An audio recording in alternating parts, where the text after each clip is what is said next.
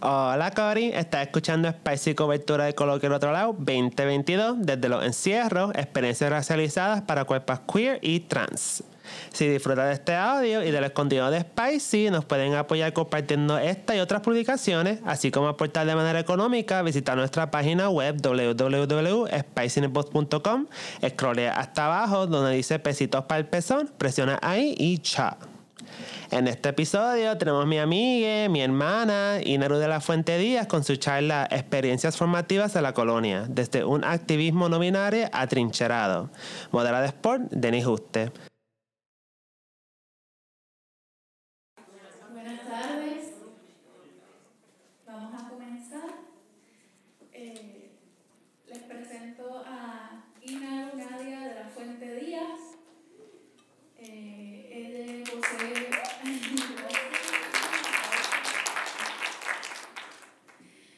Ella posee un bachillerato de primera concentración en sociología con énfasis en género, una segunda concentración de filosofía y un certificado de género eh, del programa de estudios de mujer y género de la Universidad de Puerto Rico, recinto de Río Piedras. También posee un diploma superior en Derechos Humanos y Diversidad Sexual a través del Consejo Latinoamericano de Ciencias Sociales y está certificada como orientadora de VIH, en VIH, VIH y eh, enfermedades de transmisión sexual por el Departamento de Salud de Puerto Rico. Actualmente se encuentra completando el Juris Doctor en la Escuela de Derecho de la UPR de Río Piedras, al igual que liderando como cofundadores el grupo activista y educativo nombrado La Sombrilla Queer, en donde provee talleres de lenguaje inclusivo y sensibilización sobre personas trans. Inado también es voluntaria en la red de formadores de DBS de Amnistía Internacional y tiene su propio proyecto personal nombrado Pechos Divergentes, donde narra sus experiencias como persona no binaria, buscando hacerse su operación de afirmación de género. Le cedo la palabra.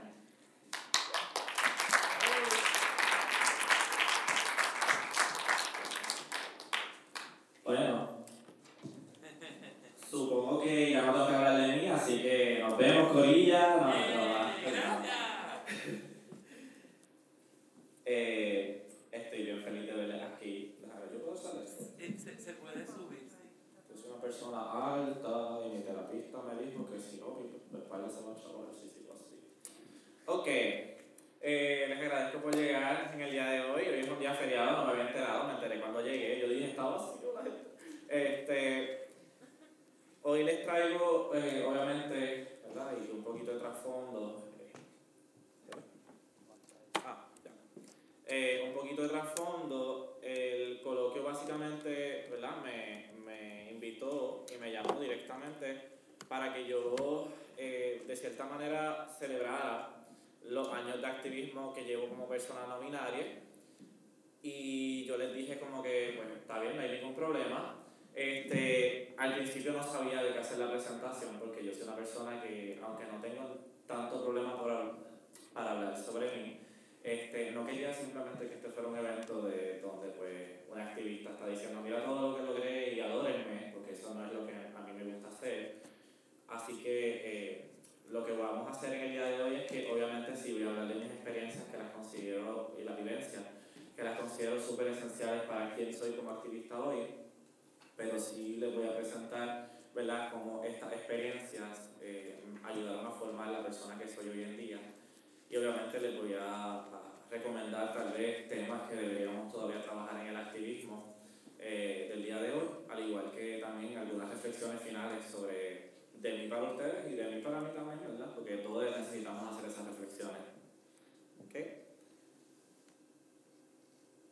¿Quién yo soy? Bueno, pues ya me, presentaron, ¿no? Pero aquí tal vez hay algunos datos que no estaban necesariamente eh, dentro de eh, mi introducción.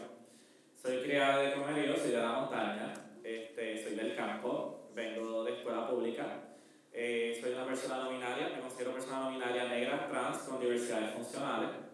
Soy educador y activista, esos son los títulos que utilizo actualmente, y aparte de estudiante de Derecho. Este, soy uno de los cofundadores de la Sombrilla Queer, la otra cofundadora está tomándome fotos ahora mismo aquí, así que aplauso para Sora. I love you. Ella es bien perra. Este, soy miembro de la red de formadores de Diverse. Soy Virgo. I'm a baddie and a thotty and a bitch. Así que nada, soy bien unapologetic de la manera que, ¿verdad? que me expreso. Porque estamos aquí hoy, lo que dije al principio, celebrar la trayectoria, vamos a hablar sobre experiencias formativas al activismo, activismo no binario, los retos que he tenido y que hemos tenido como comunidad y las reflexiones de qué es lo que nos falta. Ya, se me olvidó decirle, ¿verdad? Porque yo le llamo experiencias formativas de la colonia, no estoy diciendo que es que la colonia me llevó a una escuelita, mm, podemos decirlo de manera simbólica, ¿no? Vivimos en un país en donde las situaciones precarias nos llevan constantemente a pasar por unos eventos en donde tenemos que buscarnos, tenemos que aprender a hacer cosas de manera diferente, reinventarnos. Yo no me gusta utilizar la palabra resiliencia, pero hemos tenido que aprender a sobrevivir de diversas maneras, ¿no? Y así es como empezamos desde la colonia. Eh, obviamente mi activismo es no binario, porque así fue como lo comencé a dar desde un principio, ya trincherado, porque yo vengo desde una trinchera bien, bien baja. Este, de, no fui yo quien la creó, la creó el sistema, la colonia, el gobierno y todas las personas responsables ¿verdad? de que ahora mismo nos encontremos en, en situaciones precarias. Así que por eso es el título. La colonia. Vivir en la colonia, en la colonia puede ser una experiencia formativa en su propio mérito. Sin embargo, dicha formativa puede ser bien violenta, invisibilizante explotativa para personas como yo, para personas como ustedes. ¿no? Aunque vinimos a celebrar mi trayectoria y logro, deseo ¿verdad? dejar claro, hacer esta aclaración, en ningún momento romantizo toda la explotación y dificultades que he pasado. So, aunque yo les esté diciendo, mira, de verdad que me he formado y he logrado crecer como activista socialmente, me puedo parar aquí y proyectarme de la manera que me estoy proyectando.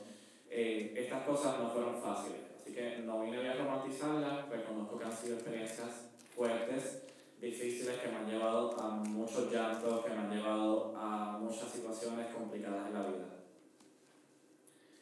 La primera pregunta que yo les traigo hoy es, ¿qué hace a un activista? ¿Qué es aquella cosa que nos hace activistas? ¿Qué tú tienes que hacer para ser activista? ¿Cuántas acciones son suficientes para que tú seas considerado activista? Eso lo vamos a traer al final otra vez y vamos a hacer una reflexión al respecto. Yo tengo una respuesta para ello, pero se la dejo ahora por ahí. Vamos a comenzar por partes. Yo lo dividí por partes para hacerlo más fácil y más accesible, porque soy vídeo y me tengo que organizar las cosas en mi mente. Este, digamos que esas son partes de un libro, y esta es la parte número uno, comienzos formativos. Le llamo comienzos formativos porque así fue como empecé a crear conciencia de que eventualmente tenía que luchar. En la escuela elemental, que vamos a hablar un poquito sobre cómo estuve en la escuela. Básicamente, ¿verdad? Mi vida en la escuela fue puro bullying. Desde el primer día que yo fui a kindergarten me hicieron bullying. Simplemente porque yo entré al baño de las nenas. Mi mamá siempre me llevaba al baño de las chicas. Yo no entendía lo que era el baño de las chicas ni baño de los chicos. Para mí los baños eran todos baños. Porque yo eh, fui criada en una casa donde todas eran mujeres. Y mi mamá no me iba a dejar a mí solita, ella no iba a entrar al baño de los hombres conmigo, según las reglas sociales, la niña entra con su madre. Cuando entro, obviamente, a la escuela eh, elemental, me encuentro con que hay reglas para las cosas, hay reglas de género, así que yo entré al baño de las chicas y de repente todos los estudiantes, imagínense, es un plantel eh, cuadrado completo, la escuela es un plantel cuadrado, me pueden ver todos los estudiantes de arriba y me pueden ver todos los estudiantes de abajo. No hay manera de que no se me pueda ver. Yo empiezo a escuchar a todos los estudiantes, yo no sé si eso lo, lo hacen en las escuelas de ustedes, pero de repente empiezan a gritar ¡Guau! ¡Guau! ¡Guau! Y entonces de repente yo empiezo a escuchar ¡Pato! ¡Pato! ¡Pato! Yo no entendía realmente. Yo empecé a llorar porque yo veía a todos los estudiantes que me estaban gritando. Yo no entendía lo que significaba la palabra pato, yo no entendí eso hasta la intermedia, ¿no? Y ahí fue cuando yo comencé a entender socialmente, ¿verdad? Y esa fue mi primera, de mis primeras experiencias, que yo no tan solo pues, era un poco diferente, eh, sino que yo no cabía en estas cajitas este, que se me había impuesto. A mí me compraron polipoques y carritos toda la vida, me compraban dinosaurios. Mi mamá me compraba diario. Yo tenía sábanas de caricaturas para los memes y tenía también sábanas de flores. Para mí eso era mi, mi manera diferente de ser. En la intermedia pasé por lo que era un bullying más físico, me lanzaban objetos y me robaban artículos dentro de la escuela, obviamente. Me, lanzaban paletas de menta y una me llegó a explotar aquí en la nuca, en la, en la, no sé cómo se llama esto. Me explotó aquí en la, en la parte de atrás de la cabeza este, y me dejó varios pedacitos de paleta y me los tuve que retirar. Este, y tuve otras experiencias este, horribles eh, durante ese tiempo. Eh, intenté recurrir a las trabajadoras sociales y adivinen que me dijeron, no podemos hacer que la gente deje de llamarte pato en la escuela, lo sentimos. Y yo la miro, yo como que no entendía por qué, yo solamente estaba pidiendo algo tan simple. Tú podías estar en un taller sobre el crimen, tú podrías llevar a los padres de la escuela a una gran reunión para hablar sobre cómo el discrimen no se debe permitir, pero pues supongo que algunos trabajadores sociales no están haciendo el trabajo completo. Ella también se veía la mano matada, no estoy diciendo que ella fuera una persona horrible o una persona inherentemente mala, pero definitivamente con una sola palabra destrozó mis esperanzas de que se me respetara como persona en la sociedad. En la escuela superior salí del closet, pasé por bullying institucional. Cuando salgo del closet, mis compañeros, literalmente, no estoy bromeando, me dicen, ya me he divertido hacerte bullying porque ahora es verdad. Eso fue lo que me dijeron. Este, pero me comenzaron a apoyar, ¿verdad? Cuando se dieron cuenta que yo era una persona más. Y de repente el bullying comenzó a ser institucional. La institución me comenzó a perseguir en la escuela superior. Porque yo era abiertamente homosexual con mi pareja, ¿no? Para aquel tiempo me consideraba homosexual. Eh, una trabajadora social de esa escuela eh, me intentó hacer terapia de conversión. Ella era una persona cristiana, eh, evangélica, no sé lo que ella haya sido. Este, el punto es que me intentó enviar Biblia y libros de la universidad, digo de la, universidad, no, quisiera yo, de la iglesia de, de ella. Y básicamente en algún momento me quiso trabajar con varias cosas. Entre, entre cosas que me dijo, me dijo que eh, contacto de semen con semen provocaba VIH, eh, así de fácil. Semen y semen se unían y eso era lo que provocaba VIH. Y yo dije, wow, qué interesante. Eh, adicionalmente, ¿verdad? y esta es una anécdota que siempre cuento, me llegó a la oficina un día y me intentó hacer una analogía de cómo es que el diablo me iba a consumir.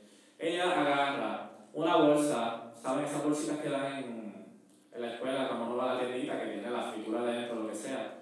Bolsa de plástico, de, no, bolsa de papel, eh, y coge el vaso que estaba afuera.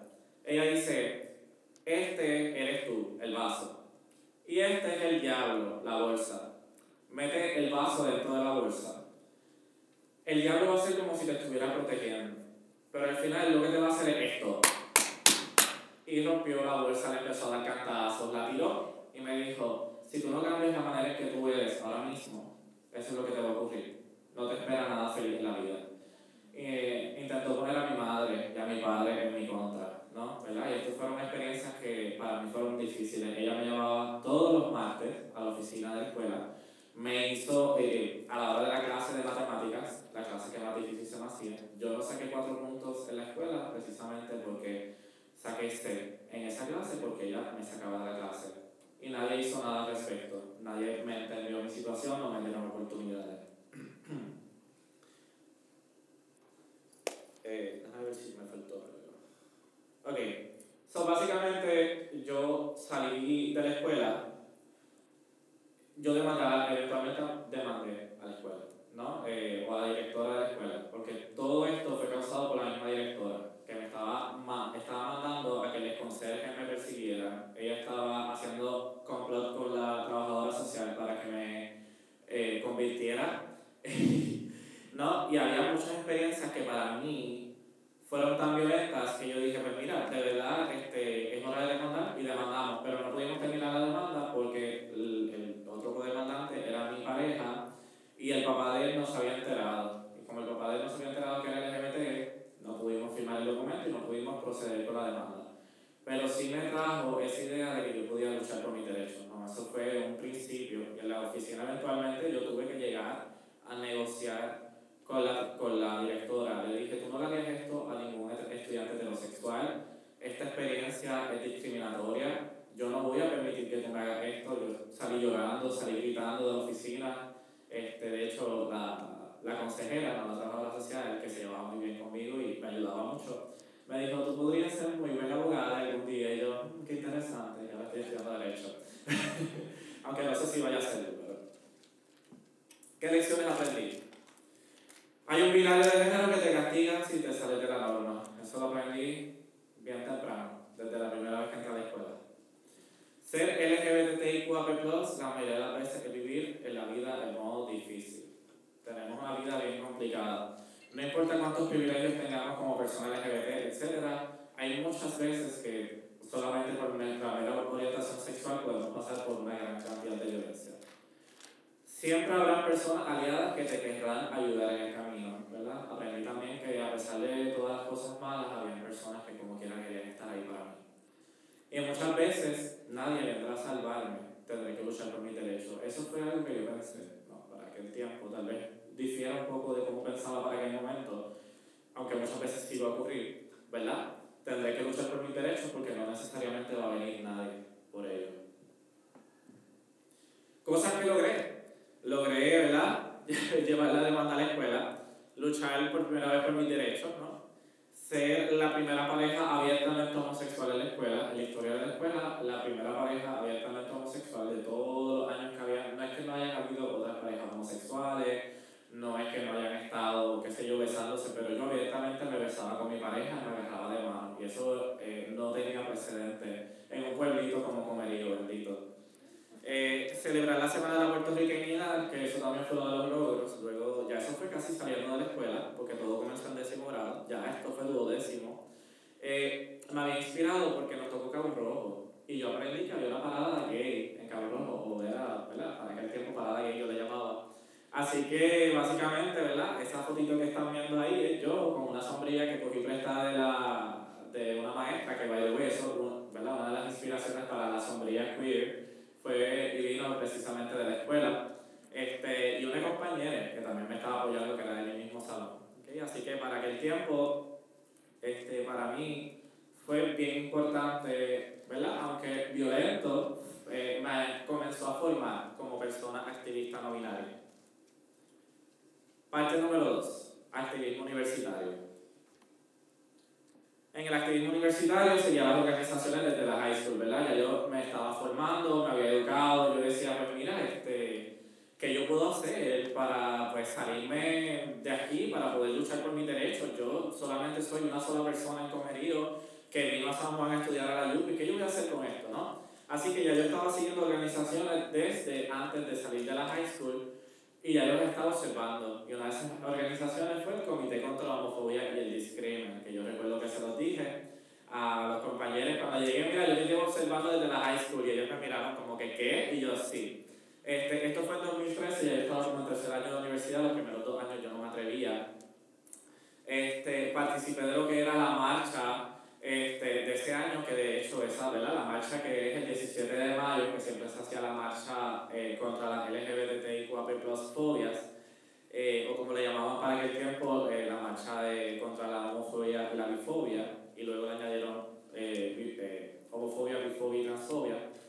Este, yo participé de, ¿verdad? Esa fue mi primera marcha. Ahí fue cuando yo dije, mira, o sea, hay muchas personas LGBT luchando por los derechos, no es como lo ponen en, la, en las noticias, las noticias no visibilizaban estos eventos. Salí como persona no. Ahí fue cuando yo dije, hola, Comité contra la Homofobia y Crimen. No me considero persona hombre ni mujer. Ellos como que me miraron, no sabía lo que, significa, lo que significaba ser una persona no eso no se hablaba en ningún lado. Eso era algo que yo les tuve que explicar de primera instancia. De hecho, yo les dije que yo era genderqueer, no no binario. No binario es una sombrilla que tiene adentro muchas identidades, entre ellas genderqueer. Yo utilizo más no binario ahora, pero sí sigo siendo genderqueer. Eh, y no se sabía mucho del tema. Eh, así que para mí, verdaderamente yo dije, diantre, voy a tener que darle talleres, y así fue. Les di talleres, ¿verdad? Y les hablé sobre lo que eran las personas no binarias eh, pero todavía faltaba mucho. Yo era la única persona que yo conocía para aquel tiempo que era no binaria. se pueden imaginar cuán sole yo me sentí para aquel momento de que habían personas en Estados Unidos que eran no binarias, a través de, la, de Latinoamérica había visto cosas, pero en Puerto Rico yo no había escuchado de nadie más. Ojo, no estoy diciendo que soy la primera persona en, en la historia de Puerto Rico que haya dicho yo no me considero ni hombre ni mujer, o que yo no me veo ni en uno ni en el otro. Eso un montón de personas han sentido así toda la vida, y a través de la historia, uff. Pero con el nombre no binario, ¿verdad? Soy de las primeras personas y, y así lo honro. Eh, y fue bien difícil, ¿no? Eh, así que yo fui llevando a las demás personas mi identidad y otras personas me comenzaron a, a compartir que se sentían igual que yo. Interactué con otros grupos activistas este, y, ¿verdad? Tuve algunos eh, choques con otros grupos activistas, porque esos grupos activistas me estaban rechazando. Me decían, es que eso, eh, como que esa identidad no nos hace sentido. O, eh, como que sí, cool, todo bien, pero eso te toca a, a ti trabajarlo, como que no te vamos a apoyar en nada, ¿no? Eh, recuerdo que en algún momento llegamos a ir, ya cuando ya yo estaba considerando persona no binaria y trans a la misma vez, llegamos a ir a esta reunión de un grupo que nosotros teníamos un contacto, ¿verdad? un acuerdo colaborativo, eh, básicamente ese grupo salió de nosotros, este, y fuimos porque básicamente iba a haber una actividad dirigida a personas trans, y eso fue como para 2016, por ahí.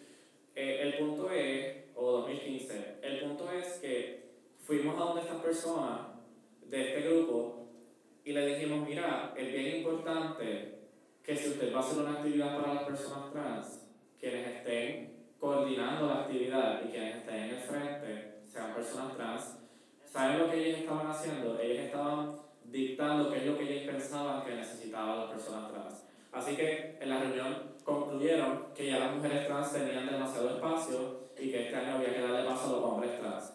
Y yo, y a las personas no binarias. ¿Y qué tiene que ver eso de que, que las mujeres trans tienen bajo espacio? O sea, hello. Así que ellas estaban hablando con nosotros. Nosotros le, le, le we called them out y nos dijeron, bueno, pues si las personas trans quieren coordinar el evento, que le lleguen a nuestras reuniones. No, esas personas no habían invitado a las personas trans, no reconocen las necesidades que tenemos muchas personas trans, que no tenemos transportación, que no tenemos acceso. Y a estas personas no les interesó, ¿no? Así que supongo que no todo el mundo cabía en esa organización. Este. Entendiste el chiste. Este. Ok. Mm, eventualmente me volví coordinador del Comité contra la Homofobia ¿verdad? Esta experiencia que les estoy contando, yo era coordinador. Lideré la marcha del 2000, eh, puse ahí 2017, pero realmente creo que fue 2014 y la de 2016. La de 2017 entiendo que no hubo marcha.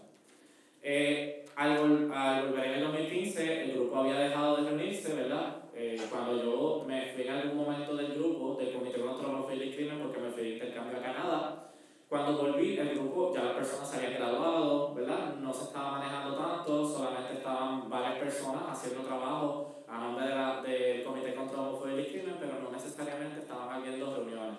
Así que yo retomé, ¿verdad? Esa carga y traje a diferentes personas, este, por ejemplo, este, mis compañeros eh, de NIRCA que están por aquí, este, hola de NIRCA, este, Manuela, que fue una de las personas que siempre estuvo eh, en el Comité contra la Homofobia fue una de las personas co- eh, cofundadoras, eh, me dijo que sí para volver al grupo, ¿no? Así que recibí el gran apoyo, aunque yo estaba liderando, estaba recibiendo apoyo de mi propia comunidad. Y también, obviamente, eventualmente participé en grupos que fueron surgiendo eh, de, ¿verdad? Como Trans Coalition y Pica Pica. Trans Coalition fue creado por Daniela y Raymond. Eh, y Pica Pica fue creado por eh, no, una compañera que se llama Miluska, que ¿verdad? falleció recientemente. Um, Jorge Iván, y estaba yo y otras personas más, ¿no? Así que también para ese tiempo fui creando más experiencias formativas relacionadas a lo que eran otros grupos activistas, así que yo estaba en todas. ¿Qué lecciones aprendí? Existen grupos activistas luchando para avanzar por nuestros derechos, ¿ok? ¿Verdad? Así que yo dije como que para aquel tiempo esto ya fue cuando entré a la universidad. Existen grupos activistas. Yo aprendí que era activismo. Yo pensé que la única persona activista era Pedro Julio Serrano, porque es la figura que siempre hemos visto y a cuántas personas no le pasó eso, ¿no? Eh, hasta que aprendí que había diferentes activismos, que hay otros activistas, que hay otras figuras que no son quienes están necesariamente ahí en la Cámara y que están haciendo una gran cantidad de trabajo cada día. Que hay identidades más allá del binario de hombre y mujer, verdaderamente, ¿verdad? Ahí fue cuando aprendí que había otras cosas más allá de hombre y mujer. Que, lucha, que la lucha por representar a las personas no binarias pudiesen recaer sobre mí, ¿verdad? Me di cuenta que, y no es que yo la quería asumir, no es que yo estaba pensando, diablo, sí, ahora voy a ser la heroína y la lucha y voy a ser la figura y la cara de la identidad no binaria, no es eso es que yo tenía un miedo genuino de que como yo me sentía tan solo, me iba a tocar a mí mismo, a mí solite, tener que hacer muchas de estas cosas. No he estado necesariamente solo, pero al principio sí, tuve muchos struggles precisamente por eso. A medida que fueron surgiendo otras personas no binarias, obviamente ya no me siento sola, me siento bien acompañada. Me imagino que aquí en el, en el cuarto debe haber un par de personas no binarias. Este, y de verdad esos son logros que hemos tenido, así que um, de verdad ya no me siento así. Que la lucha por representar, ah, ok, que un grupo que sea LGBT activista no significa que sea progresivo. O sea, que, ¿verdad? Y esto es algo que yo se los voy a recordar siempre. Que por cierto, estas lecciones que yo aprendí se las estoy eh, transfiriendo a ustedes. Eh, no, todos los no todos los grupos activistas saben de todos los temas. A veces hay grupos activistas que son en contra, de, en contra del racismo, pero pueden ser bien discriminatorios contra las personas con diversidad funcional. O pueden ser bien discriminatorios contra las personas trans, o no están incluyendo a las personas trans en su espacio, ¿no? Así que que un grupo sea activista no significa que se sepa todos los temas, ¿no? Y, mm, ok, eso está bien, ¿verdad? No todos los grupos se van a saber todos los temas, no van necesariamente a trabajar en todo, pero se debe hacer un esfuerzo consciente para que, ¿verdad? rompamos con el capacitismo, con el racismo, con el sexismo, con las dinámicas racistas dentro de nuestras organizaciones, porque si no, vamos a estar repitiendo los mismos errores del pasado. Logros. Ahí están los logros. Básicamente 2013 fue mi primera marcha. Yo solamente estaba llevando la bandera. Era una bandera gigantesca que había hecho el Comité y el Crimen. Gigantesca, gigantesca, gigantesca.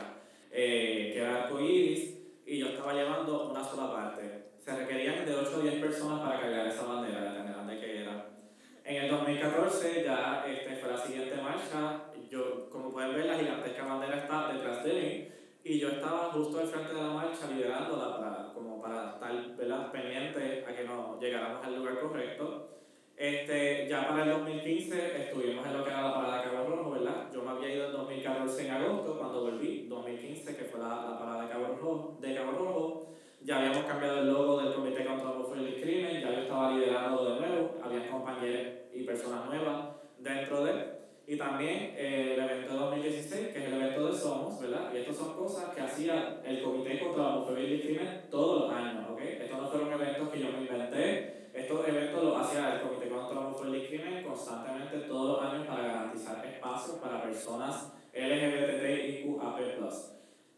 Que no hayan habido tantos compañeros trans o no binarias o necesariamente queer dentro del grupo, no significa que el Comité contra la Homofobia y Crimen no haya hecho un esfuerzo abierto, constante, de incluir todas las identidades. Y eso fue lo que a mí me fascinó de este grupo. Este grupo era de jóvenes que verdaderamente opresivas que han hecho otros grupos activistas durante los demás años se permeen dentro de nuestro grupo, ¿no? Así que, ¿verdad? Yo le debo todo al comité, como estaría diciendo por ahí. Este, gracias, Manuela, por toda la ayuda que, que tuviste por tantos años. Eh, parte 3, la sombrilla queer, ¿verdad? Y esta es la parte más reciente. Digo, eh, la número 4 es la más reciente, pero esta es la sombrilla queer. Para quienes no conocen a la sombrilla queer, fue, de nuevo, cofundada por Sora Ferry y yo. Simplemente fue una página simple que nosotros creamos, ¿verdad? Eh, para compartir noticias. Era simplemente esta página que queríamos compartir noticias de cosas LGBT, que si este, tal senador de tal estado de, Estados Unidos decidió este, pasar o ¿verdad? traer una ley o un bill eh, para que las personas trans fueran este, reconocidas por el Estado, etcétera. Cosas así de lo que vamos a poner, ¿no? Eventualmente dijimos como que "Mm, esta página tiene mucho potencial, la gente nos empezó a seguir. Eh, mi experiencia formativa, ya yo ah, me había graduado de la universidad en mi bachillerato de Sociología y Filosofía y había tenido un par de cosas más, ¿no? Así que yo tenía bastante experiencia formativa relacionada a comunidades LGBTIQAP+, tenía bastante experiencia formativa en feminismos, en transfeminismo y muchas compañeras me estaban eh, educando sobre lo que era la lucha eh, racial, la lucha negra. Eh, así que el proyecto fue creciendo, evidentemente. El proyecto, de repente, se volvió este proyecto en donde teníamos a personas trans, y no binarias liderando los proyectos. Hacíamos talleres, hacíamos mesas, hacíamos podcasts, ya mismo vamos a eso. ¿Ok? Así que aquello que me ocurrió durante los grupos anteriores, yo no quería que se volviera a repetir. Yo todavía estaba viendo líderes de que se nos haya dicho, si la gente trans quiere ser representada, lleguenle. ¿Tú sabes lo que yo hice? Pues yo hice mi propio grupo, porque yo no voy a estar aquí con, ¿verdad? Yo no lo voy a llegar allí, voy a hacer mi propio grupo, y eso fue lo que hicimos, ¿no? Esto surge de una necesidad, esto fue justo después de María, ¿verdad? Sabemos que María ocurrieron muy complicados, no voy a volver a repasárselos porque sé que puede ser complicado hablarlo.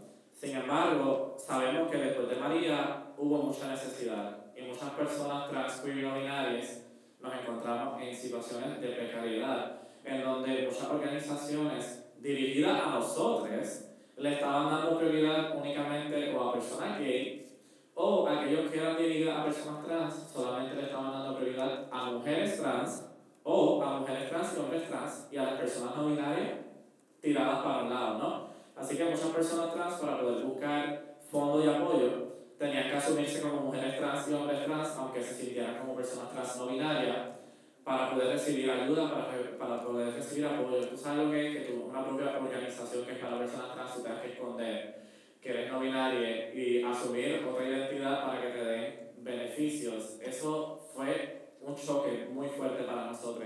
Así que nosotros nos cansamos. Yo dije, yo me cansé. Yo no puedo seguir así sin seguir hablando sobre no binaria. Está muy bonito eso de yo hablar por ahí con la gente, que eso es importante, pero esto hay que llevarlo más grande, porque es que al paso que voy va muy lento y yo no quiero seguir esperando. Y saben que yo lo más que odio que me digan es, esto va a tardar muchos años antes de que se visibilice. Va a tardar muchos años si tú sigues con ese mindset. ¿Por qué no te unes a mí y comienzas a visibilizar junto a mí? ¿Por qué tú no te sientas a hablar conmigo? Ah, esa conversación se tiene que empezar y yo la estoy comenzando ahora mismo. Y es como que, ¿cómo es posible que tú no te estás dando cuenta de eso? Este, ¿verdad? No le juzgo, pero. Ajá. Este. no le juzgo, pero le juzgo casi. Este, le solo juzgo. Este. De los primeros grupos liderados por personas trans y no estoy diciendo que es el primero. Obviamente hubo un montón de grupos liderados. Eh, trans Butterfly, por ejemplo, eh, por mujeres trans. Ellas, ¿verdad? Estaban, y yo recuerdo haberlas visto luchando en el Capitolio. Este, cuando las vi en las cámaras. Así que, ¿verdad? Eh, también fueron una inspiración. Aquí les vamos a poner algunos, aquí, aquí les puse algunos logros de la sombrilla queer, no les quise poner tantas cosas porque les puse lo más importante.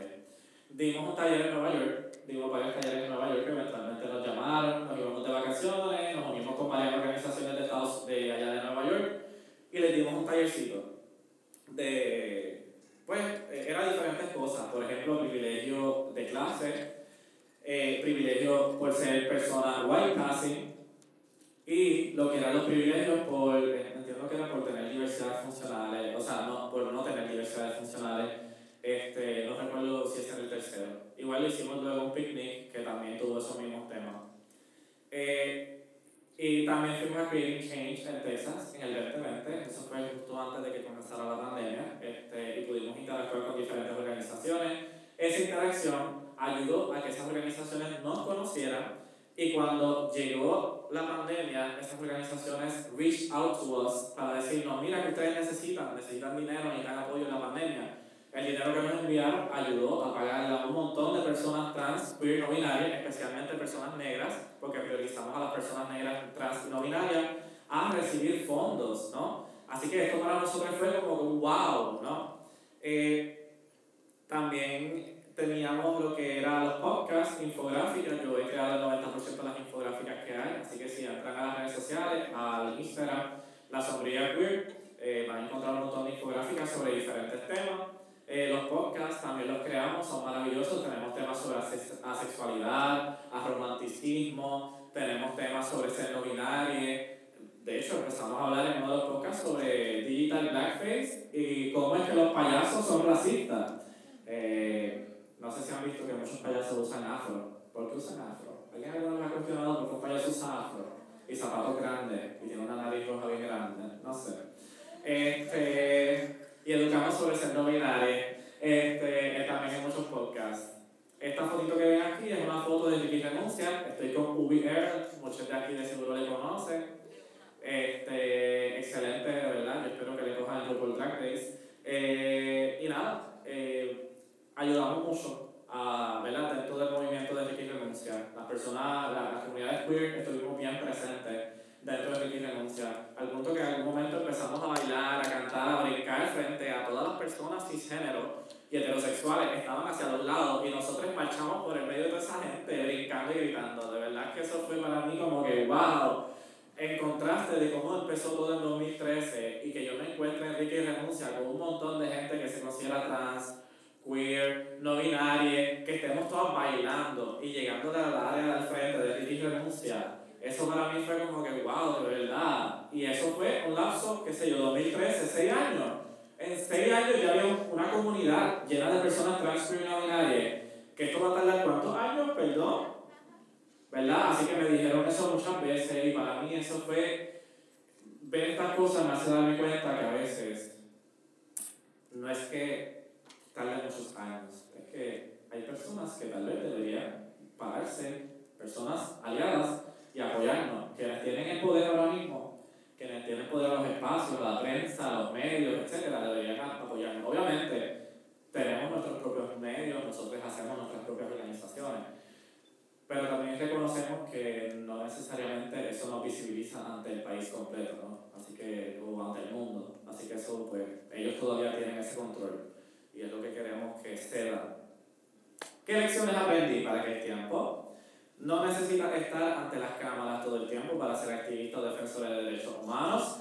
Mm, Esto, ¿verdad? Y lo, lo, lo deseo dejar claro, esto no es una tiradera ni una ofensa hacia Pedro Julio Serrano. Yo estoy Mm, yo estoy, este, ¿verdad? Yo le respeto, yo he tenido mis diferencias con, con Pedro por ciertas cosas y él las sabe. Yo nunca soy secretive about it, este, yo se las he dicho directamente. Eh, pero sí, ¿verdad? El activismo es mucho más que simplemente estar en una cámara, mucho más que simplemente llegarle a la cámara cuando te están llamando, cuando una persona trans muere, es ir a apoyarle, es ir a apoyar a la familia. Yo por mí, que no me entrevisten nunca, y yo voy y apoyo a la familia feliz, sin tener que decirle nada a nadie. Si acaso documentos para ser necesario, ¿verdad? Para las fotos que pongo aquí, pero más allá de eso, yo no necesito estar frente a una cámara. Y eso es lo que quiero que ustedes sepan. No tienen que estar frente a una cámara. Esta noción, muchas personas me dicen, pero es que yo no me, no me atrevo a ser activista porque es que yo no, no me veo en las cámaras, ni yendo todo el tiempo a todos los espacios, ni transportándome a New, a New York, a ir a hacer eventos. Y yo, mira, tú no tienes que hacer eso. Tú puedes ser activista estando todos los días encerrado en tu casa, dando talleres desde una computadora. Y eso es activismo. Tú puedes escribir infográficas todos los días desde tu computadora y ponerlas en una página para educar a las personas. Eso también es activismo. Tú puedes crear arte en los espacios, arte que política, de todo. Eso también es activismo. Así que no se limiten nunca a pensar que solo porque no están en las cámaras, porque no han hecho esta cosa tan grande de salvar a media comunidad y darle a todo el mundo una casa, no eres activista. Esas son cosas que solamente la gente bien privilegiada y con mucho dinero puede hacer. ¿no? Así que era cuestión de tiempo que nos escucharan y que no iban a poder, a poder poner el empuje. No puedes poner el empuje, no puedes poner el empuje, no puedes poner el empuje. Eso siempre lo voy a repetir. Entre más tú repitas que soy no binario, entre más tú digas, no, mira, yo he tenido un montón de gente que me dice, yo no a aceptar esa identidad no binaria tuya, siempre te voy a ver como. He tenido ya como cinco personas que se han disculpado conmigo. Me disculpo, Hilario. Yo para aquel tiempo no sabía. Y ahora entiendo lo que son las identidades familiares. Me disculpo grandemente contigo. Cinco personas. No es que la gente tenga que venir a disculparse conmigo, pero eso muestra el poder de la transformación que estamos teniendo, ¿no? ¿Qué sé yo? En un lapso, digamos que de tres años, fue más o menos que estas personas se disculparon conmigo después de que pasaron tres años. Así que no podéis comer el empuje. Este, sin la comunidad, ¿verdad? Sin la comunidad, tu activismo para quién es. Aprendí desde bien temprano que yo no puedo ser una figura pública sin estar ahí agradeciendo a mi comunidad, sin tenerla a ella primero. No es que yo no me cuide a mí misma, eso definitivamente va a estar. Pero sin la comunidad, sin el apoyo de mi comunidad y sin la comunidad que, ¿verdad? a la que pertenezco yo también, porque yo también soy parte de la comunidad, ¿verdad? Y yo también necesito y tengo las mismas necesidades. Sin ellas, ¿para quién es el activismo mío?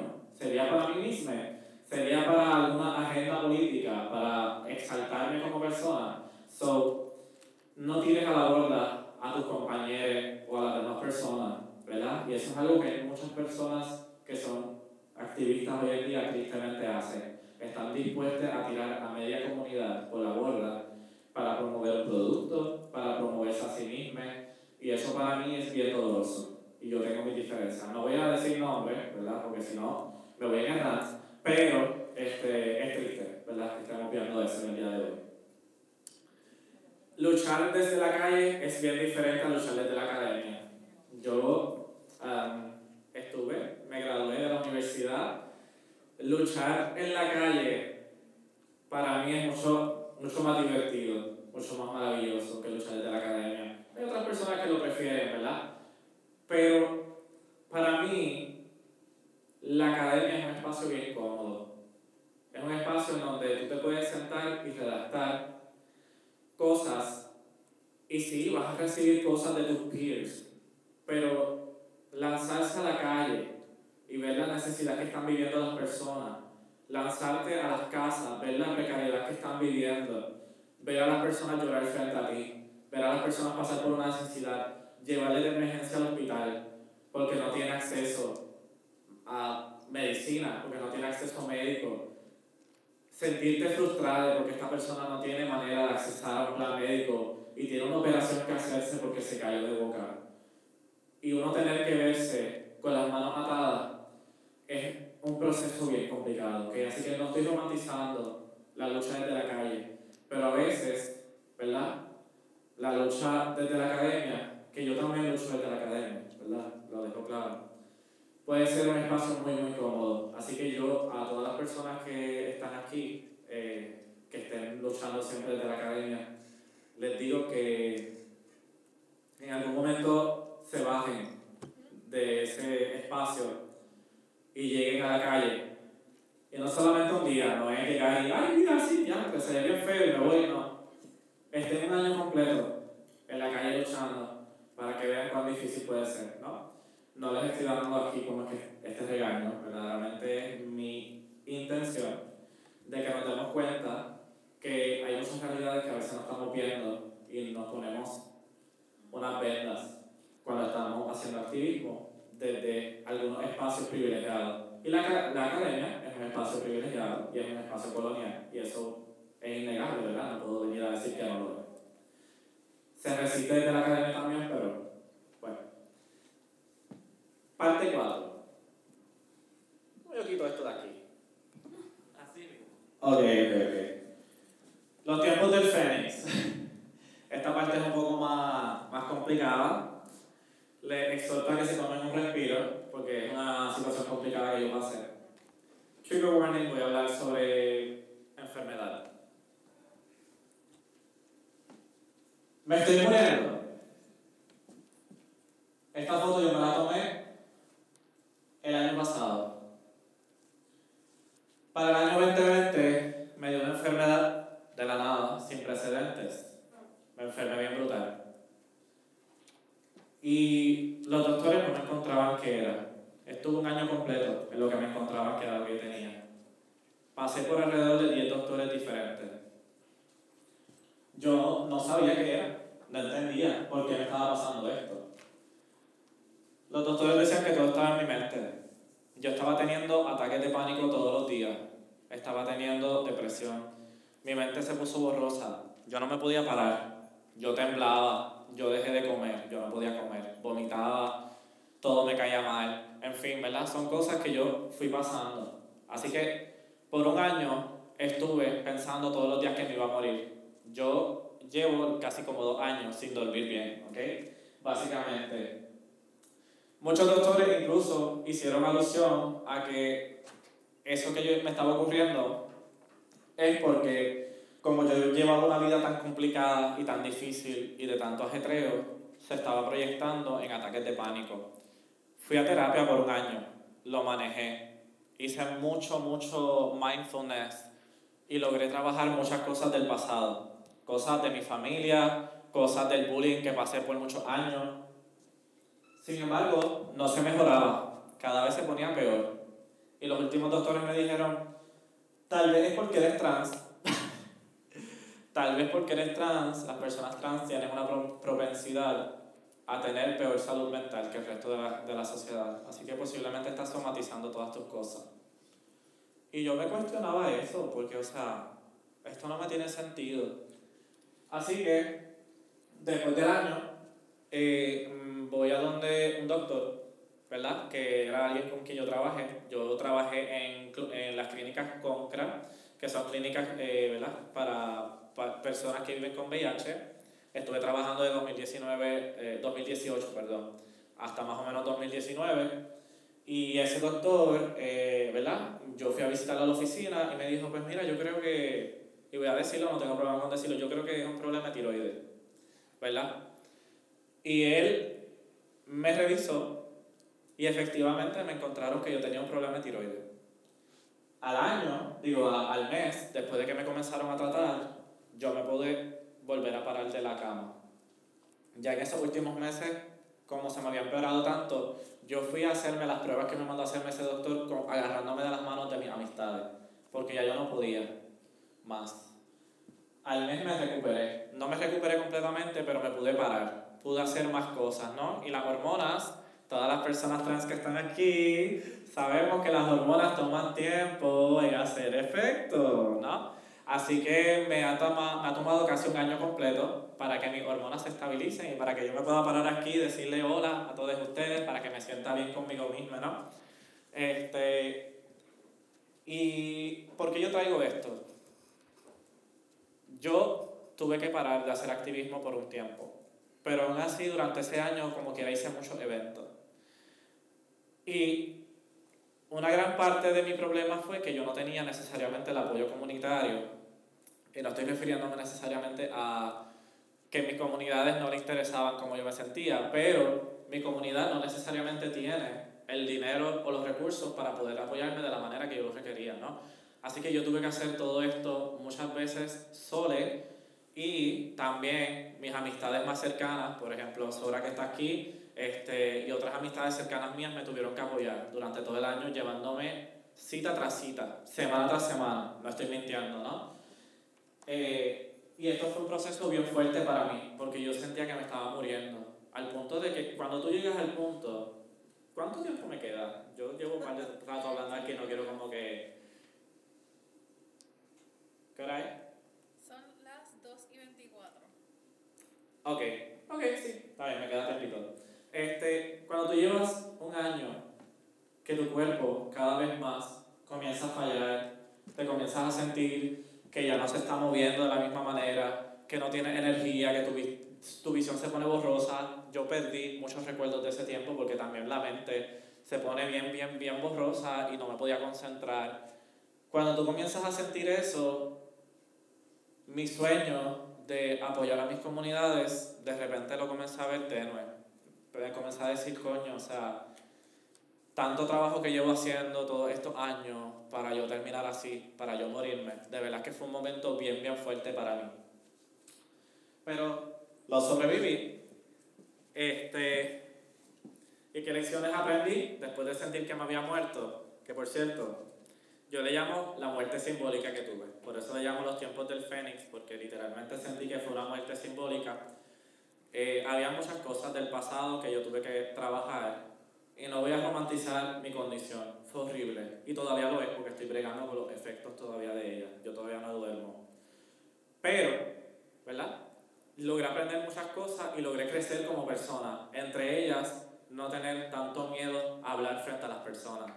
Entre ellas, perdí el miedo a escribir columnas, ¿no? Lo que me tomó años para poder trabajarlo. Así que, cosas que aprendí. No importa quién eres, necesitas descanso. Yo no descansaba, no se exploten, mi gente. Sí, la lucha es importante, hay que hacer activismo, whatever, pero no se exploten, descansen, almuercen, desayunen, coman, no salgan de su casa sin desayunar, sin beber agua. Estas son cosas esenciales. La lucha, la lucha está ahí, pero la lucha no va a dejar de existir porque tú no estés en ella. La lucha siempre va a haber alguien ahí disponible. ¿Ok? Así que tú almuerza, desayuna, tómate tu día libre. Sí sabemos que hay muchas cosas que toman mucho trabajo, pero mientras no le demos cariño a nuestro cuerpo o a quienes somos, nos va a consumir, porque la lucha activista consume física y mentalmente. Las nociones capitalistas de producción no deben controlar tu lucha. Tengo que producir, tengo que hacer infográficas todos los días, tengo que poner este contenido todos los días. Si no hago esto, se cae la página. Si no hago esto, si estamos luchando en contra de unas páginas y de Instagram, que si ya dejas de crear contenido, ya de repente no eres tan importante como página, eso lo entiendo, pero si tú le vas a dar prioridad a eso y ello te va a costar tu salud mental, ¿verdaderamente vale la pena? ¿Ok? Ser sensible es un superpoder. Yo pensaba que expresar vulnerabilidad y sensibilidad era algo que una persona activista no debía hacer. Que yo me tenía que proyectar siempre fuerte para mi comunidad. Porque si la comunidad tiene una figura que siempre es fuerte, siempre van a poder venir a donde mí a escucharme. Yo soy fuerte. Ser sensible es un superpoder. Poder llorar con la persona que está al lado tuyo también es una fortaleza. Y muchas personas lo van a, a, ¿verdad? Van a apreciarlo. Obviamente, ser sensible no significa que dejes que las emociones siempre, ¿verdad? Se lleven lo mejor de ti, que se apoderen de ti y que tú dejes de hacer cosas. También podemos ser empáticos sin jalarnos esa energía, sin, sin tirarnos las cosas encima. La sensibilidad no es esta cosa débil que nos han hecho pensar toda la vida, ¿no? La sensibilidad, la vulnerabilidad, que son atributos relacionados socialmente a lo femenino, históricamente, pero que es de todos los seres humanos, son cosas que necesitamos para entender a las demás personas, para entendernos a nosotros mismos y para tener compasión también con la persona que me está gritando en la oreja que soy una pata maricona. Digo, soy una pata maricona, pero, en verdad, la persona que me está gritando pata maricona y yo decirle, mira, este, de verdad, sí, soy una pata maricona, me parece que tienes un problema de prejuicio, ¿verdad? Y que yo pueda calmadamente decírselo, es porque yo reconozco que me afecta y yo, esa palabra me afecta, pero tú te crees que yo voy a, dejar de dormir por eso? No, me lo dijiste ahora, me molestó un ratito y sigo hacia adelante, ¿verdad? En vez de reprimirlo hacia adentro. Así que las emociones son importantes, ¿verdad? Y hay que reconocerlas y honrarlas. Debemos considerar ir a terapia. Esto yo se lo digo a todo el mundo, consideremos ir a terapia, consideremos ir al médico, al médico, porque hay muchas cosas que a veces no hemos trabajado y si no crees en terapia o no quieres ir a terapia, por favor no estén utilizando sus amistades de terapeuta, mm, por favor no estén utilizando a las demás personas de terapeuta, le estamos tirando encima nuestras cosas. So, sería bueno que busquemos profesionales que sí saben cómo ayudarnos ¿verdad? Profesionales competentes. Sabemos que hay un montón de psicólogos que son unos homofóbicos, unos transfóbicos de mierda, que te van a decir, sí, sí, este, tú, que eres qué, no binario. Bueno, bueno, cuando ya salgas de la confusión, me dejas saber si eres hombre o mujer. ¿Qué confusión? Eso se lo dijeron a una amiga mía, by the way, hace par de años atrás. ¿Ok? Así que consideremos, ¿verdad? Más allá de considerar ir a terapia, consideren hacer introspección, y trabajar la salud mental, porque esta también es importante. Y estamos ya en la última parte, la parte número 5. Aquí les traigo lo que son los temas que nos faltan, ¿verdad? Los temas amplios por tocar. Siento que muchas organizaciones a veces se quedan trabajando una sola cosa y no está mal. Si tu organización se va a dirigir a hacer una sola cosa, eso no quita que tú como organización no le lleves talleres a las personas que están ahí adentro para ver las intersecciones que pueden haber. Porque si tú estás hablando sobre derecho, por ejemplo, al aborto, no estoy hablando sobre ninguna organización, no les conozco tan, tan de cerca, sobre esto no es un, un caso real. Si tú eres una organización que está a favor del aborto, ¿por qué te beneficia saber de racismo o antirracismo? ¿Quiénes tienen acceso al aborto? ¿Quiénes son las personas que se les permite abortar? ¿Quiénes son las personas que si abortan se les discrimina? Se les dice que son unas malas madres. En las noticias, ¿a quién se le va a llamar muy probablemente mala madre por abortar? ¿A la mujer blanca este, o a la mujer negra? Del barrio, del caserío. ¿No? Antirracismo, nuestra dinámica racistas en las organizaciones. ¿Cómo es que le permitimos que las personas blancas hablen más que las personas negras? Y las personas negras dentro de la organización se sienten calladas, se sienten invisibilizadas. Esto pasa en muchas organizaciones, ¿no? Anticapacitismo. Mm, Siento que no hay ninguna organización que no pueda estar sin hablar del tema de, de, de lo que es el capacitismo y las diversidades funcionales. Todos en algún momento vamos a necesitar ayuda, sea porque lleguemos a viejas o porque desde jóvenes como yo tengamos condiciones. ¿Ok? Y esto es un tema que tenemos que hablarlo porque hay que tener accesibilidad para las diferentes cuerpos, hay que tener accesibilidad para las demás personas. Transfeminismo. Yo no soy muy tradicional de llamarme feminista radical, yo, ¿verdad? Las feministas radicales a veces son las más transfóbicas. Yo me llamo transfeminista, ¿verdad? Un feminismo que incluye a las personas trans, un feminismo que transforma, un feminismo que transgrede. Feminismo ecológico, ¿verdad? Es importante hablar del medio ambiente. Sé que hay mucha gente que les explota diciendo como que, este, preocúpate por el medio ambiente. Este, lo del sorbetito está muy bien, pero sabemos que las multinacionales son el problema y que hay que hacer algo al respecto. Las identidades queer. Siempre van a haber identidades queer en donde sea que estemos. Una organización no puede estar sin hablar sobre identidades queer, sin hablar sobre pronombres, sin hablar sobre honrar las experiencias y las vivencias de las demás personas. Educación sexual integral.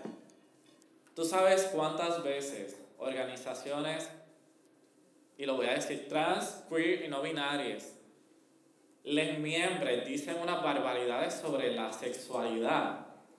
Y entonces, algunas veces, una perso ¿verdad? personas como yo ofrecemos hablar sobre educación sexual integral y la gente, cuando es LGBT, tiende a hacer, ah, no, ya yo sé todo sobre eso, eh, yo sé bastante, yo no soy como esta gente heterosexual cisgénero que, pues, ellos no saben mucho, eso les toca a ellos, no, nos toca a todos. Seas trans, seas no binaria, seas queer, el tema de la educación sexual integral es un tema que hay que reafirmarlo. Yo tengo una compañera que se llama Carla Ferrer, ella tiene su proyecto Web Justice y ella habla sobre lo que eh, la vergüenza que cargamos, ¿verdad? Y las nociones que cargamos dentro de la sexualidad que son cristianas, que muchas de ellas, ¿verdad? Son eh, del cristianismo y que se han impuesto sobre el sexo. Si ahora mismo tú has sentido vergüenza en, sobre alguna parte de tu cuerpo o has sentido vergüenza en algún momento sobre el sexo, muy de seguro tiene que ver con un valor cristiano que se nos ha impuesto socialmente. Y darme cuenta de eso, eso es algo que no mucha gente habla. Educación sexual integral te va a hablar sobre eso por ahí. La mayoría de las veces lo que te va a decir es no tengas sexo porque te va a dar una STD, ¿no? Que las sin fines de lucro, mm, yo creo que no lo termina ahí. Pero sé que yo creo que yo disocié y dejé de escribirlo. Ay, bueno, nada. Este, yo creo que tengo. Creo que tengo. Se entendió sin escribirlo. Creo que tengo una idea de que. No, no soy el objetivo necesariamente. Sabemos que muchas sin fines de lucro no necesariamente le sirven a la comunidad. Y para que la sin fines de lucro sobreviva, la comunidad se tiene que mantener marginalizada muchas veces. Así que muchas sin fines de lucro se nutren de no hacer absolutamente nada por la comunidad, excepto proveerle servicios cool, pero no asumen una postura política, no hacen absolutamente nada para realizar un verdadero cambio. Muchas de ellas, ¿verdad? No estoy diciendo todas. Eh, pero nada, anticapitalismo, porque no debemos estar pensando en nuestras identidades y en nuestra, ¿verdad? nuestras relaciones como transacciones. Eh, trabajo sexual, porque todavía hay mucho estigma hacia el trabajo sexual, a lo que le llaman la prostitución. Eh, síganme en OnlyFans.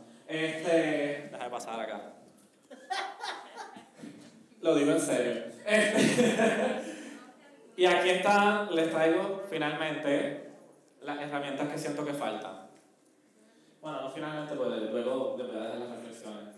Justicia transformativa y no punitiva, ¿verdad? Que nos hacen falta. Mediación de conflicto, todavía hay un papelón en la comunidad y no tenemos una persona mediadora que nos ayude a resolver el conflicto. Y allá se va esta y se pone a hablar en Facebook y allá va la otra y dice que la cancelen, ¿verdad? Y terminamos como comunidad afectándonos todos. Activamente tener dinámicas antirracistas en los espacios, porque también la gente queer puede ser racista, especialmente si es gente blanca queer. Y yo he pasado racismo por gente blanca queer, en donde me silencian o la manera en que yo me expreso lo ven como agresivo y se van a llorar en una esquina y hacen el show.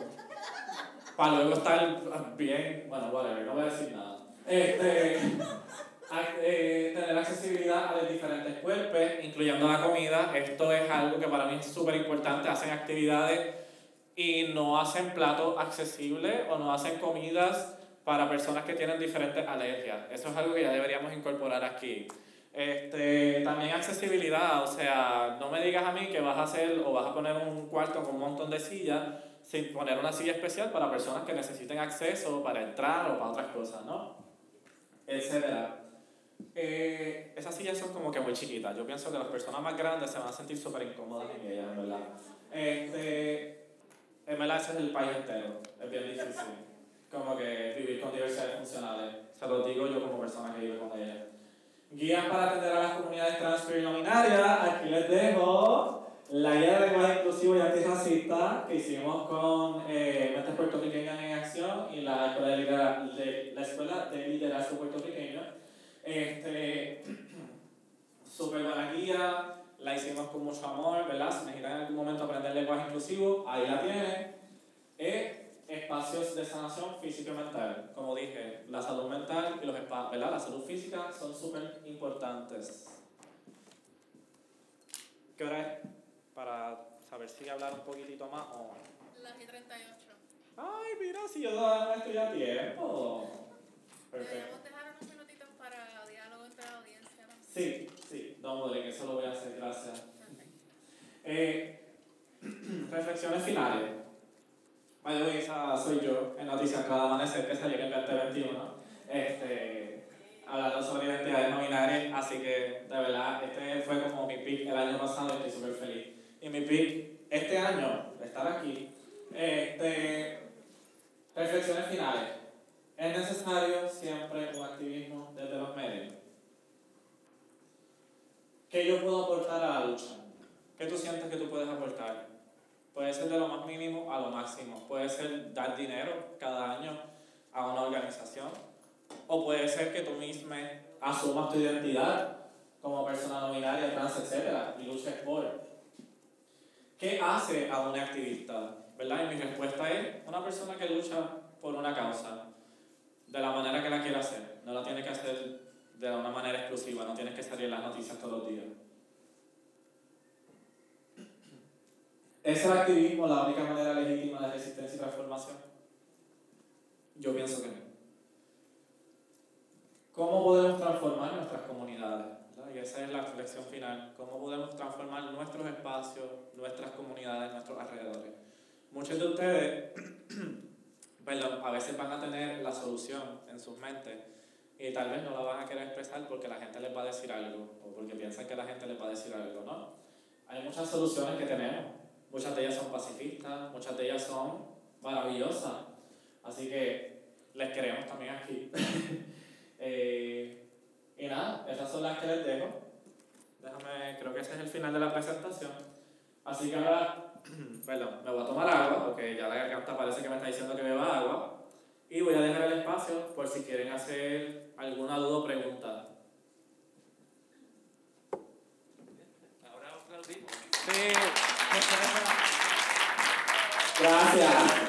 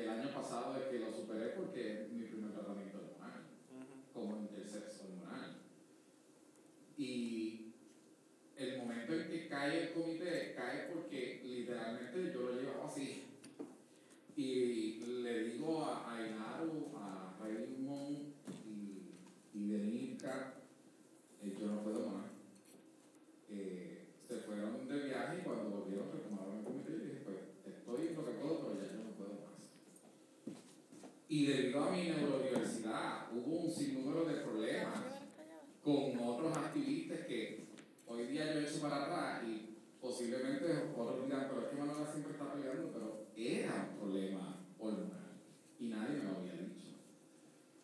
Entonces esta generación también me ayudó a tener conciencia sobre mi neurodiversidad. Porque una cosa es el activismo, en la praxis. En la praxis teníamos a Pipe. A Pipe me lo señalaban en todos lugares eh, porque tenía la condición de neurodiversidad.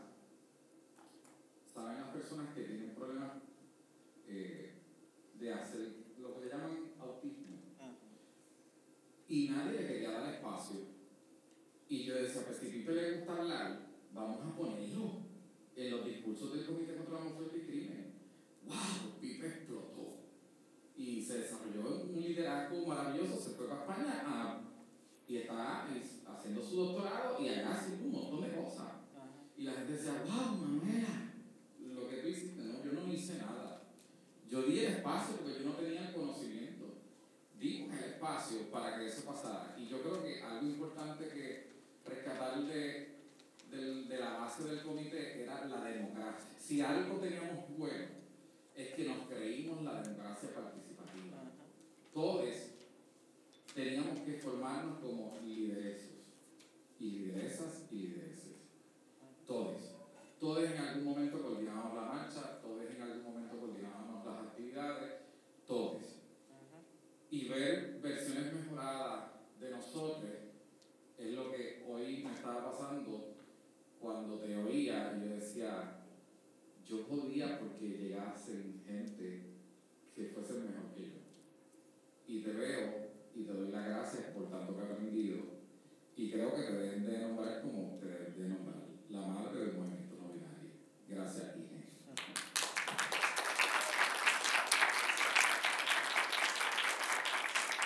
Como tú sabes, yo no soy la fanática de los títulos.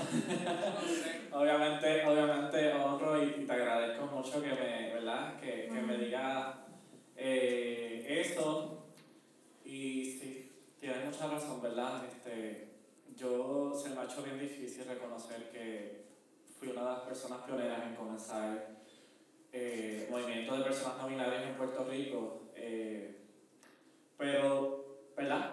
Ya que lo reconozco y lo entiendo, más allá de eso, para mí es más importante saber que puedo inspirar a personas como tú y que estuviste ahí al lado mío, que tú también fuiste una inspiración para mí, que tengo una gran cantidad de personas que, ¿verdad? que les tengo aquí conmigo, este, que me están viendo tal vez a través de, de Google Meets, ¿verdad? Y que podemos seguir juntos en esta lucha, ¿verdad? Que ya yo no estoy, perdón, que no soy yo solo, que eres tú, que es Po, sabes que te menciona, pero siempre te voy a mencionar, que es Max, eh, que es Jamie, que es Zoe, eh, todas las personas que están al lado mío ahora mismo, todas estas personas con quien siempre estoy luchando, que es Nata, este, que es Lu, eh, todas estas personas verdaderamente han ayudado mucho a crecer la comunidad y verdaderamente sí, del comité saqué mucho. Eh, una de las cosas que yo incorporo ahora mismo, que siento que lo saqué también gracias a mi amiga Sora, pero también gracias al comité, es que cuando llegamos a las reuniones preguntamos cómo estamos, hablamos.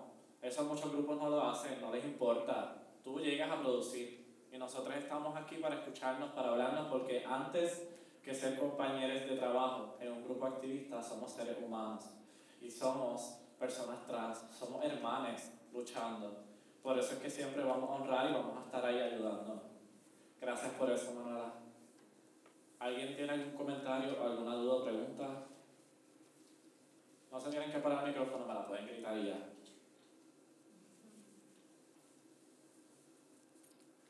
¿Has vuelto a tener contacto con la gente de la Escuela Superior de Comerío?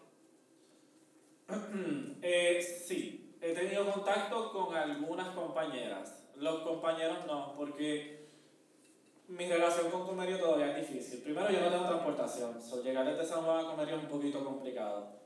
Y la situación de Comerío es que una vez uno se va de allí, eso es como, de- ¿verdad? Desaparecerse.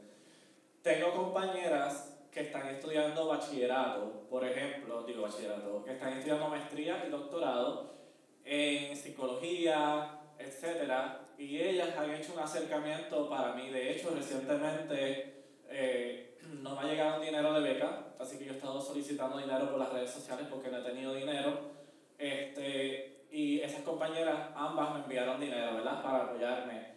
Y me dijeron, he visto todo lo que has estado haciendo, he visto la lucha, he visto todos los años que llevas luchando, te reconocemos, sabes que tenemos compañeros que te apoyamos, eso a mí de verdad es como que wow, o sea, pues, mis amistades que yo tenía en la escuela, ya no hablo con ellas, mi mejor amigo cuando yo salí del closet fue un papelón, ¿verdad? Este, perdí esa amistad.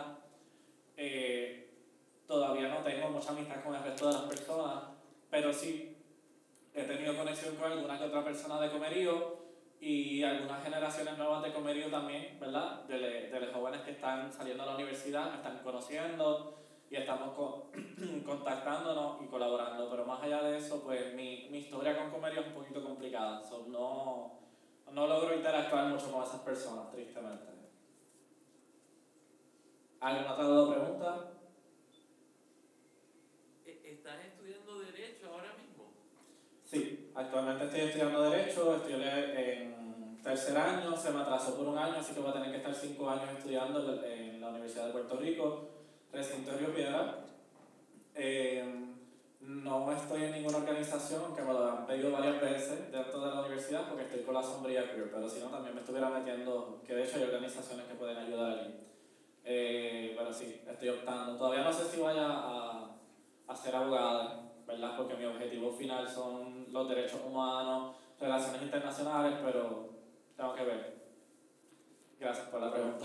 Pero, y, y como estudiante universidad, ¿hay, ¿hay cursos o hay posibilidades para seguir desarrollando los temas que te interesan dentro de la propia universidad, dentro de las clases en sí? Sí, ahora mismo estoy tomando clases de Derecho, la- estoy tomando cuatro clases, las cuatro clases que estoy tomando son todas de género y raza dentro de la universidad. Estoy tomando una que es de perspectiva de género, tengo otra que es discrimen por género, tengo uno que es imperio, raza e imperio, derecho, raza e imperio. Y la otra es género, tecnología, género, tecnología y derecho. Perdón. Mis favoritas hasta ahora son los de género, tecnología y derecho, eh, precisamente porque me está enseñando cómo en el derecho ha influido, por ejemplo, la pornografía, cómo se ve la pornografía desde el punto de vista de la obscenidad, etc. Este, y la otra es la de raza e imperio, que me está enseñando cómo eh, se utilizó el derecho internacional para crear estas categorías de blanco versus personas no blancas y cómo se utilizó para colonizar al país, al, al mundo completo. Así que de verdad son unas clases muy muy buenas, son formativas y me están ayudando con el proceso. Si alguien quiere estudiar Derecho, sepan que hay bastantes clases. De hecho, tomé el semestre pasado y, estoy haciendo varias, eh, varios textos y varias columnas para publicarlas. Ya tengo mi primera eh, columna sacada en todas Puerto Rico, así que pueden buscarme por Inaru de la Fuente. Los próximos temas que voy a estar hablando son de pornografía, voy a estar hablando sobre el shaming, eh, del tamaño del pene este, y otros temas que son importantes porque yo no solo hablo de personas no binarias, para que sepan, hablo de todo. Eh, me gustan los videojuegos. Gracias por esas preguntas. ¿Alguna otra más? Creo que me toca ya irme porque yo tengo otro, tengo otro taller más con diversos que voy a estar hablando ahora. Así que si quieren ir para allá, voy a estar con el grupito de diversos presentando el juego que yo creé junto a Diverses, que es de Intersectionopolis, que es un juego basado en el concepto de interseccionalidad de Kimberly Crenshaw. ¿Okay? Y es un juego bien interactivo. Así que si quieren ir para allá, voy para allá ahora.